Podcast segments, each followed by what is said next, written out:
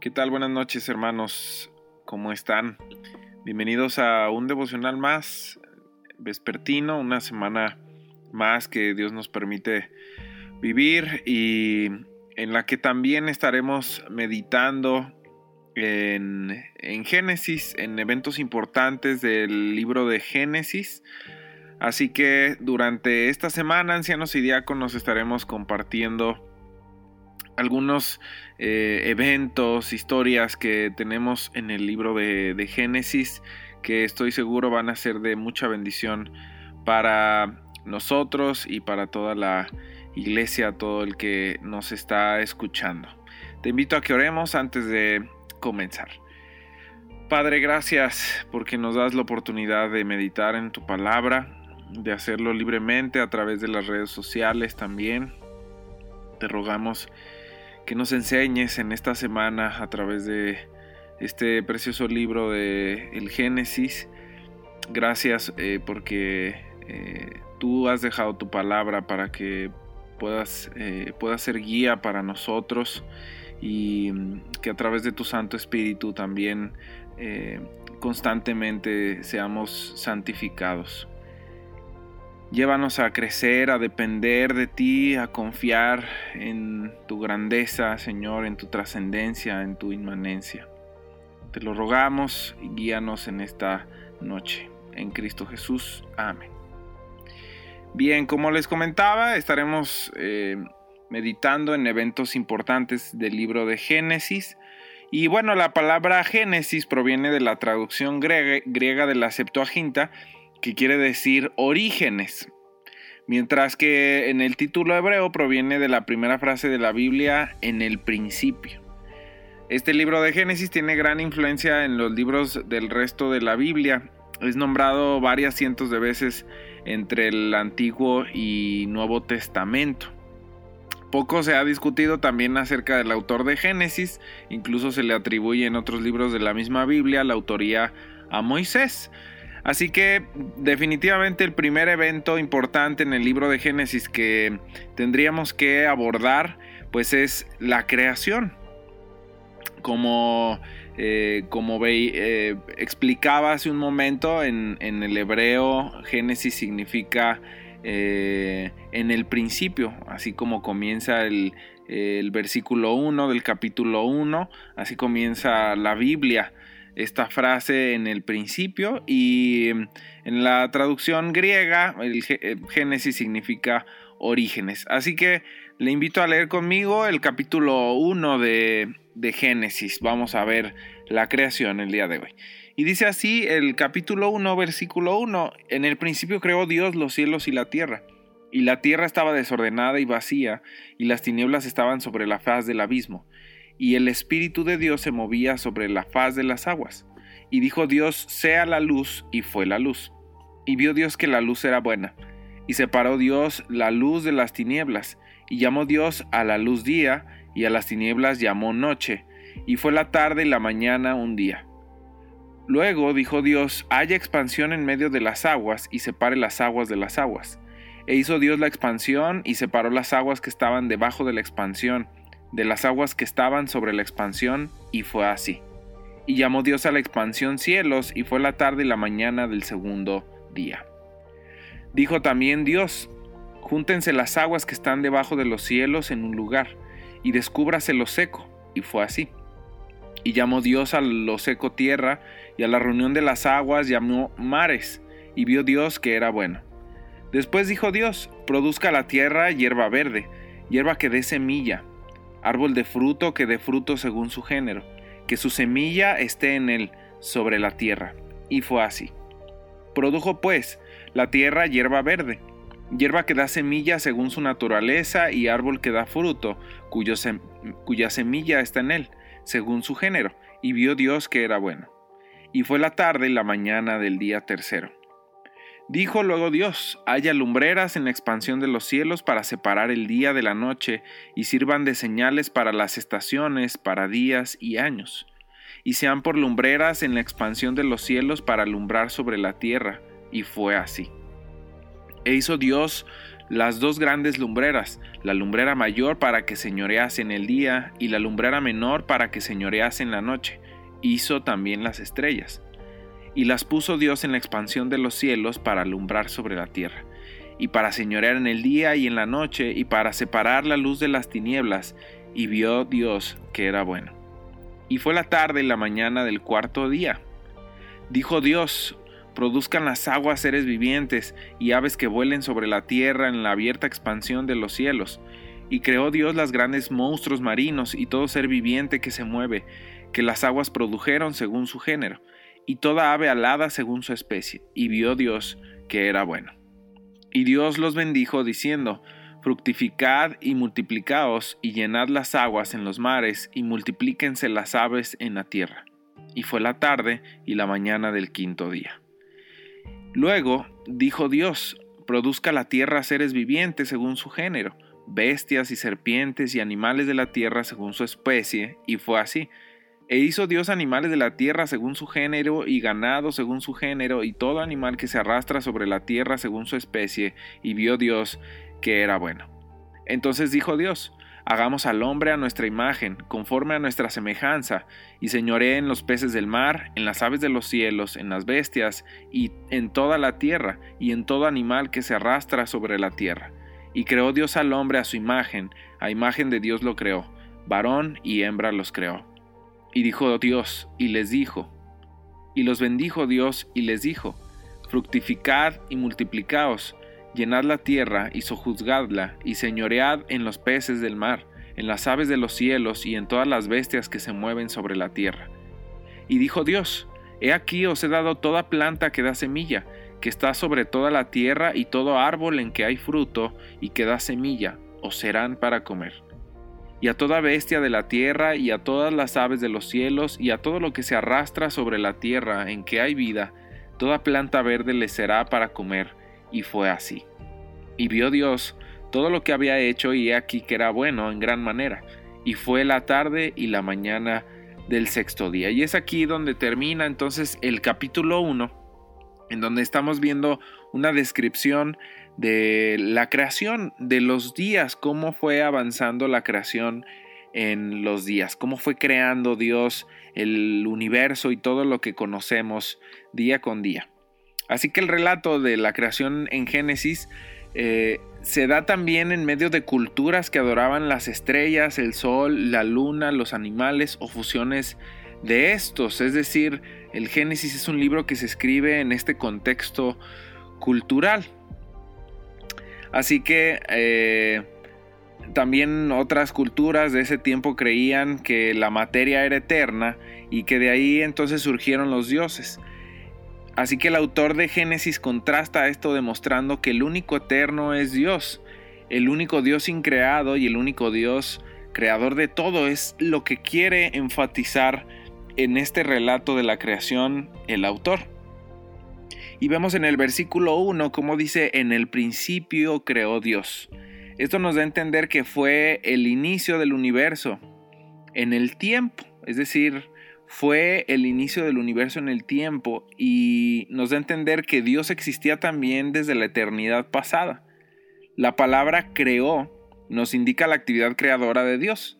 Desde luego, esta creación implicó incluso que no había ni siquiera materia preexistente, es decir, Dios también creó la materia en ese momento. En el versículo 2 dice que la tierra estaba desordenada y vacía esto significa que no estaba concluida la obra eh, y que Dios iba a dar detalle a su creación. También menciona el abismo. Este término describe pues la superficie del agua donde aún no emergía la tierra seca en el planeta. Esto lo menciona más adelante. En los versículos 3 al 5, eh, pues bueno, vemos diversas cosas. En el versículo 3 comienza declarando que Dios no realizó un mayor esfuerzo en crear eh, y era con su palabra. Encontramos la frase y dijo Dios. A partir de aquí en el relato de la creación se irá repitiendo constantemente esta frase y dejen claro el poder de Dios. En este pasaje aún no se han creado el sol y la luna, sino hasta los versículos 14 al 19. También algo a notar interesante en estos pasajes, junto con los versículos 6, 7 y 14 del capítulo 1, es que Dios separa y llama. Encontramos estas dos palabras, separa y llama. Es decir, eh, da nombre a las cosas una vez que las separa. Una acción que demuestra también dominio y poder en la creación, en su creación. En los versículos 6 al 19 observamos eh, la creación de los cielos, la separación de las aguas de la tierra seca, eh, la creación de árboles, de vegetación en general, del sol, la luna, las estrellas, hasta que llegamos al versículo 20, donde comienza la creación de seres vivientes. En, el versículo, en los versículos 20 al, al 22, aquí mismo el capítulo 1, podemos leer la creación de todos los animales marinos y también de las aves.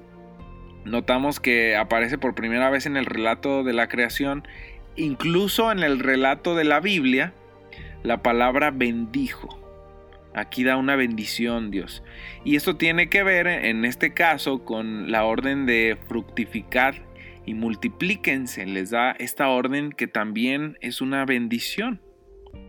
También posteriormente en los versículos 24 y 25 eh, podemos observar la creación de los animales terrestres. Y es así entonces como llegamos a los versículos 26 al 31, donde ya termina el capítulo 1. Y es aquí donde Dios eh, crea la parte central de, toda esta creación que está haciendo. Eh, se dedica a la parte central y es el hombre, el, ser humano. Voy a leer estos versículos de nuevo para, eh, para recordar cómo es esta narración.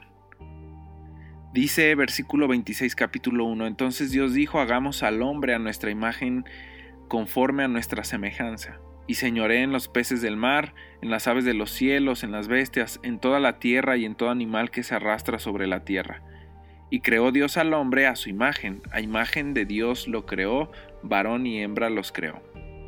Y los bendijo Dios, y les dijo, fructificad y multiplicaos, llenad la tierra y sojuzgadla y señoread en los peces del mar, en las aves de los cielos y en todas las bestias que se mueven sobre la tierra.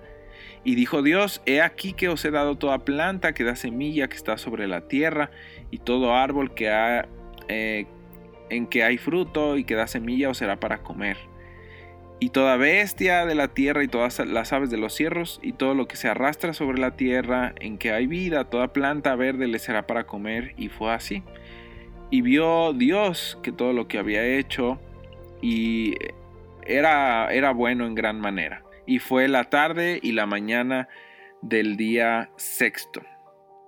Así que entonces vemos la creación del hombre y una parte interesante en esta, en este, en esta sección del relato de la creación, eh, específicamente aquí, es que vemos una intervención de la Trinidad. Anteriormente observamos que solo se relata a Dios creando, ordenando por medio de su palabra, crea.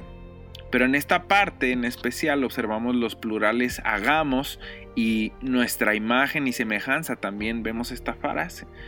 Otro detalle interesante a resaltar es que el ser humano es el único ser creado en mencionarse como eh, creado a imagen y semejanza de Dios. Así que aquí termina el, capítulo 1 con la creación del, hombre y Dios dándole eh, instrucción eh, acerca de lo que iba a comer y que iba a eh, señorearse de los animales. entramos entonces en el capítulo 2, donde finalmente llega el séptimo día, el cual es bendecido y es santificado por, por Dios para descansar. Posterior a esto encontramos un relato más detallado de la creación del varón. Esto lo encontramos en el versículo 7 del capítulo 2. Dice entonces Jehová Dios formó al hombre del polvo de la tierra y sopló en su nariz aliento de vida y fue el hombre un ser viviente. Y la creación de la mujer entonces la encontramos en el mismo capítulo 2 pero en los versículos 18 al 23 que le voy a dar lectura. Y dijo Jehová Dios, no es bueno que el hombre esté solo, le haré ayuda idónea para él. Jehová Dios formó pues de la tierra toda bestia del campo y toda ave de los cielos y las trajo a Adán para que viese cómo las había de llamar. Y todo lo que Adán llamó a los animales vivientes, ese es su nombre. Y puso Adán nombre a toda bestia y ave de los cielos y a todo ganado del campo. Mas para Adán no se halló ayuda idónea para él. Entonces Jehová Dios hizo caer en sueño profundo sobre Adán, y mientras éste dormía tomó una de sus costillas y cerró la carne en su lugar y de la costilla que Jehová Dios tomó del hombre hizo una mujer, y la trajo al hombre. Dijo entonces Adán, Esto es ahora hueso de mis huesos y carne de mi carne. Esta será llamada varona, porque del varón fue tomada. Entonces encontramos en este primer relato de la Biblia a un Dios grandioso, y, vemos cómo eh, culmina con la creación del hombre al cual le da eh, una responsabilidad sobre la, sobre la creación. Pero vemos un Dios impresionante, grandioso, preexistente, eterno, todopoderoso, creativo y creador, lo cual es hermoso y nos muestra una parte preciosa de nuestro Dios. Un atributo de Dios es la trascendencia. Y esto es que Dios está por encima de nosotros y de cualquier cosa creada. Esto lo hace trascendente porque Él es un ser increado. Es decir, no fue creado por nadie y Él creó todo. Sproul dice que su exaltada superioridad apunta hacia la infinita distancia que lo separa de toda criatura.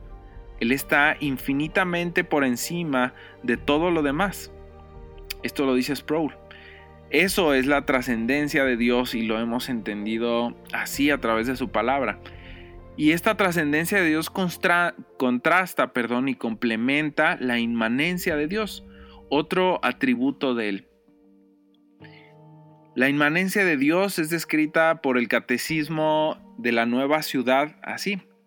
Él es el Dios inmanente, es decir, está tan cerca de nosotros que no podemos escapar de Él está en todo lugar, es inmutable, es confiable, es personal.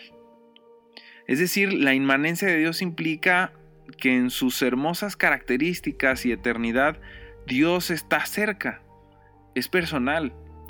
Dios está más cerca de nosotros que nuestros propios pensamientos, dice Tozer.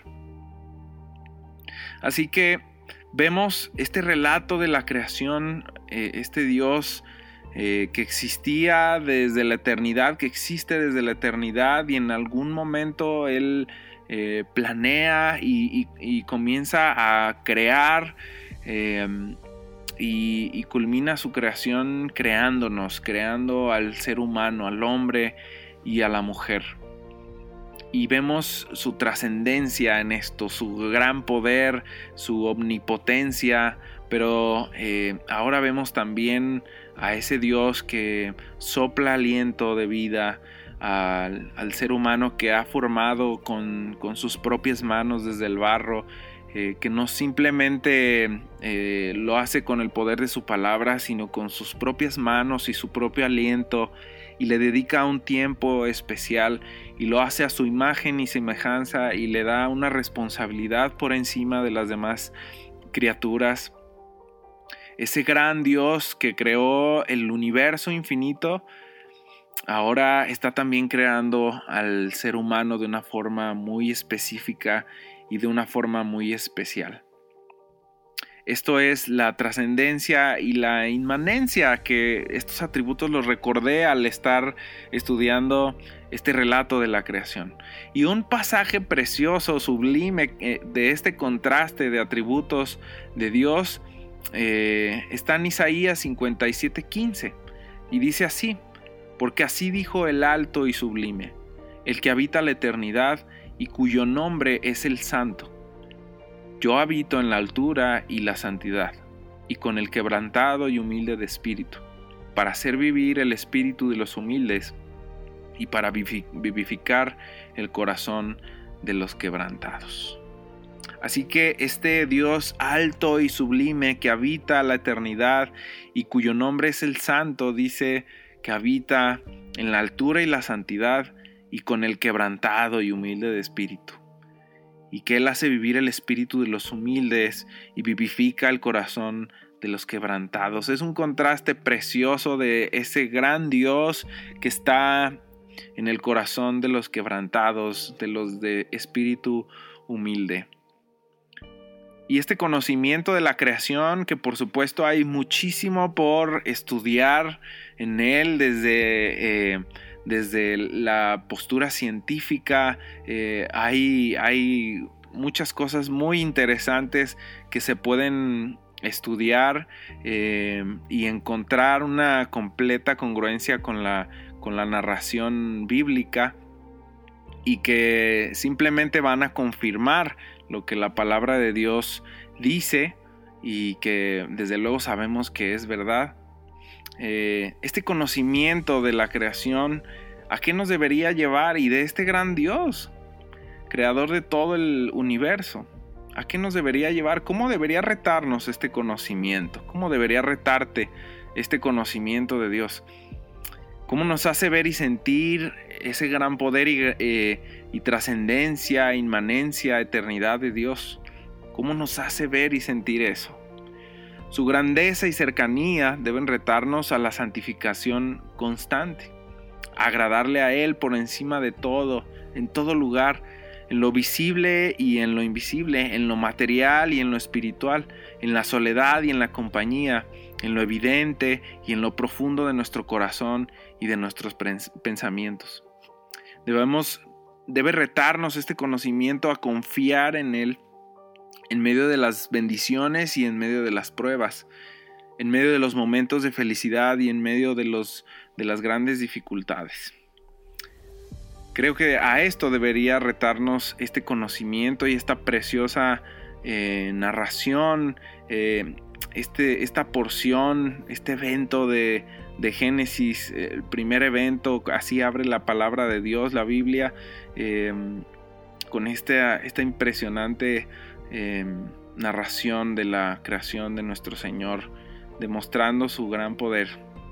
A esto debería retarnos a hacerle, hacerles, serle obedientes en, lo visible y en lo invisible, a, confiar en Él porque es un Dios que no solamente es eh, gigantesco, es eterno, es todopoderoso, sino que también es un Dios que es personal.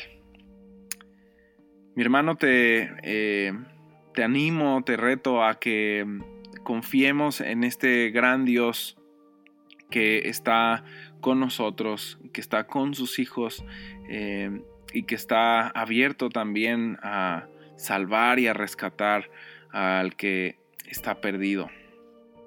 Confiemos en Él, dejemos nuestras cargas en Él y vivamos eh, una vida de santificación constante, agradándole en todo lugar, en todo momento, en la soledad, en la compañía, en la profundidad de nuestros corazones y pensamientos.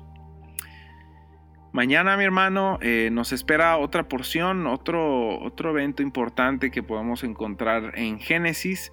No te lo pierdas el día de mañana. Recuerda que a partir de las 8 estamos subiendo estos devocionales, a partir de las 8 de la noche.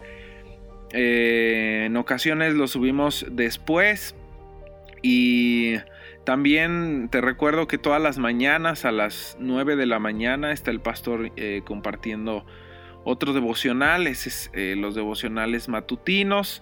El miércoles también te recuerdo que tenemos servicio de oración a las 7.30 de la noche. Y eh, también quiero anunciarte que tenemos grupos pequeños para jóvenes por parte de Gravedad Cero los lunes a las 8 de la noche están los eh, chicos mayores de 22 años, solteros, los martes a las 8 para jovencitas, adolescentes, jóvenes, eh, para las mujeres específicamente martes a las 8. Igual solteras, jueves a las 8 para los, los varoncitos, eh, igual adolescentes y jóvenes. Y los sábados a las 10 de la noche tenemos por Zoom una, una reunión todos juntos, hombres y mujeres. Te animo, mi hermano, mi hermana, a que, a que lleves a tus hijos a estas reuniones. Son digitales, eh, no tienes que transportarte, sino simplemente dar un clic y estar ya presente en estas reuniones. Anima a tus hijos a que estén en estas reuniones virtuales de gravedad cero que son de gran bendición y también pues de compañerismo a pesar de esta pandemia. Dios te bendiga, hermano, hermana. Hasta luego.